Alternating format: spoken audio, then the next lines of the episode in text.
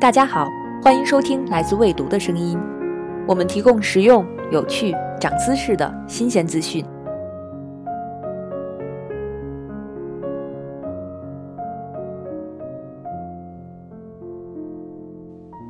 人们虽然总埋怨秋天性格中自带忧郁，但是也无可救药地迷恋着它让人安宁的气场，驱散了夏季夜晚的闷热。心情不好时，只需从衣柜翻出一件薄薄的外套，披着月光，一个人去街上走走，迎着微凉的晚风，在夜色中闭上眼睛，深深地吸一口气。没错，就是这个味道。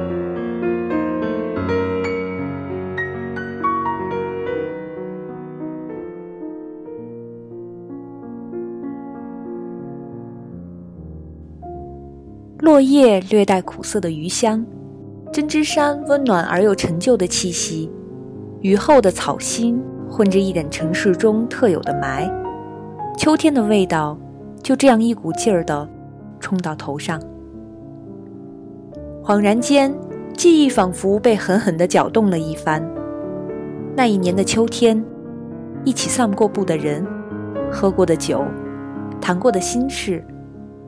不知道为什么，又一下子涌到了眼前。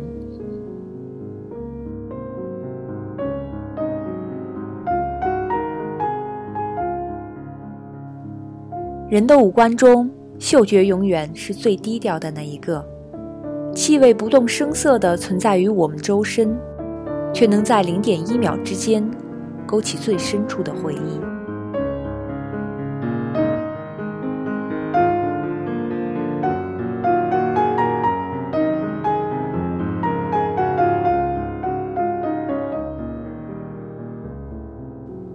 每个人心中都有一座自己的气味博物馆，每一种味道背后，都可能珍藏着一个故人、一段旧时光、一份关于城市的记忆，或是一种只有自己才能体会的情绪。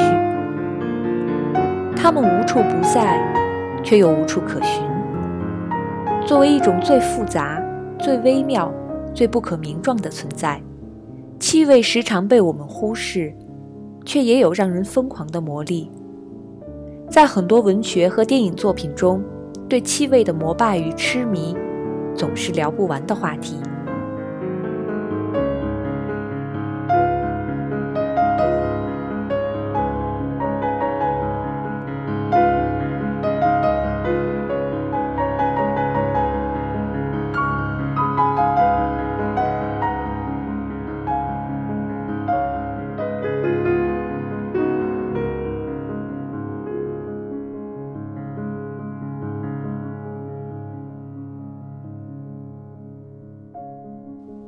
在和气味有关的电影中，印象最深的就是香水。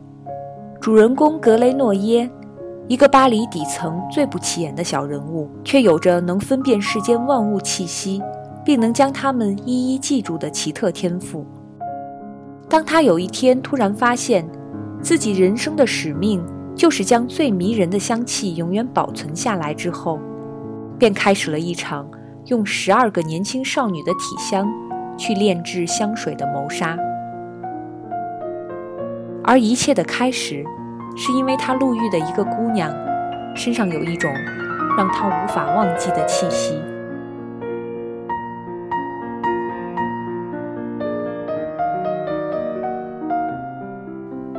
有人说，忘记一个人的味道，比忘记那个人更难。就像时隔多年。你可能早就想不起初中暗恋的男孩长什么样，但只要再一次闻到他校服上那个让人蜜汁心动的洗衣粉味儿，就能瞬间沦陷在回忆里。往事不堪回首，但那些和气味有关的小情绪会永远留在你的身体里。可无论这些味道有多么让你刻骨铭心，为什么你顶多只能告诉别人那是碧浪洗衣粉的味道？却没有办法用任何一种语言来更客观的描述它。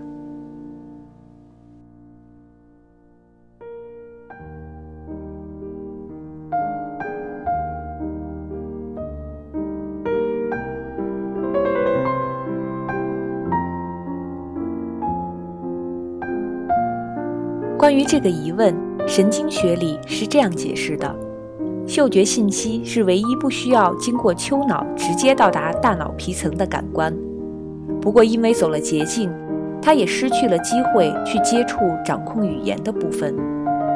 然而，回忆很大程度上是依赖着语言的，于是我们很难像形容眼睛看到的东西一样，去形容嗅觉感知到的东西。我们能够通过视觉形容柠檬的性状为黄色、坑坑洼洼的表皮、椭长形、两头有点尖，对柠檬香却难以表达。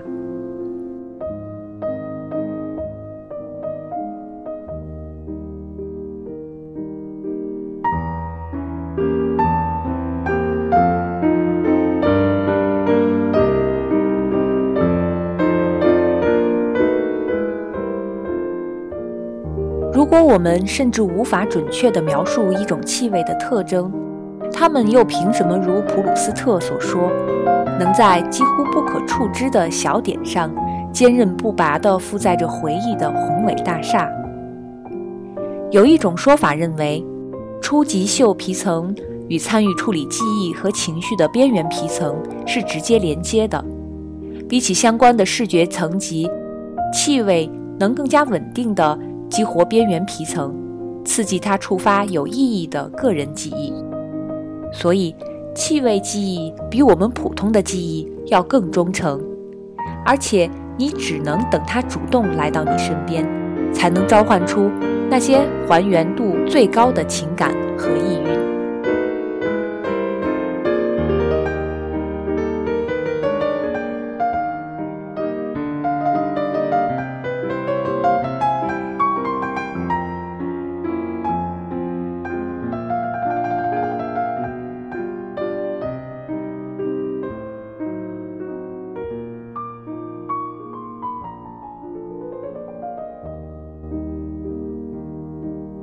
对于大多数人来说，对气味的偏好是相当私密的体验之一。如果说我们对美丑的判别大致无二，那在气味的世界里是绝对没有好坏高下之分的。其实，痴迷于指甲油、油漆、榴莲味儿等都不算什么。看完了网友们关于最喜欢的气味这个话题的回答，发现真是你眼里的蚊子血。可能就是别人心头的朱砂痣。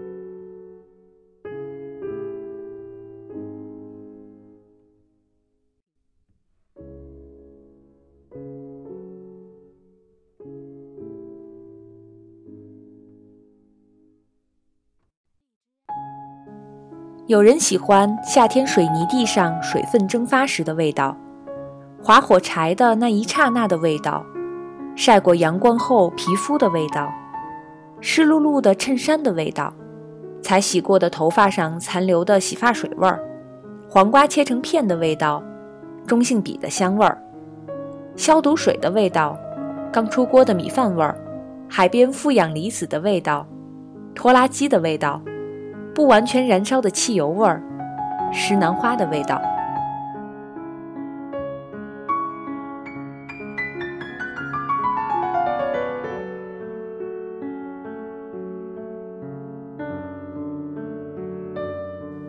因为嗅觉敏感度堪比汪星人，我好像更容易遭受诡异气体的攻击。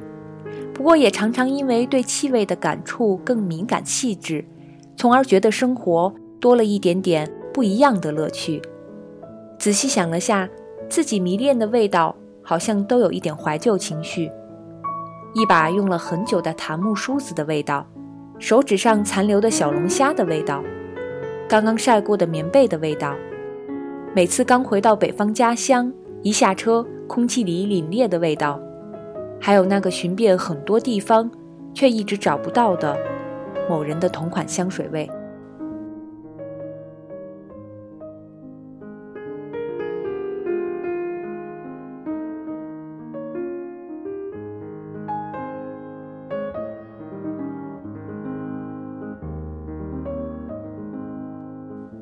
值得庆幸的是，大概这世上每一种气味，都会找到能够欣赏它的人。也希望有天你能遇到一个人，和你身上有着相同的味道。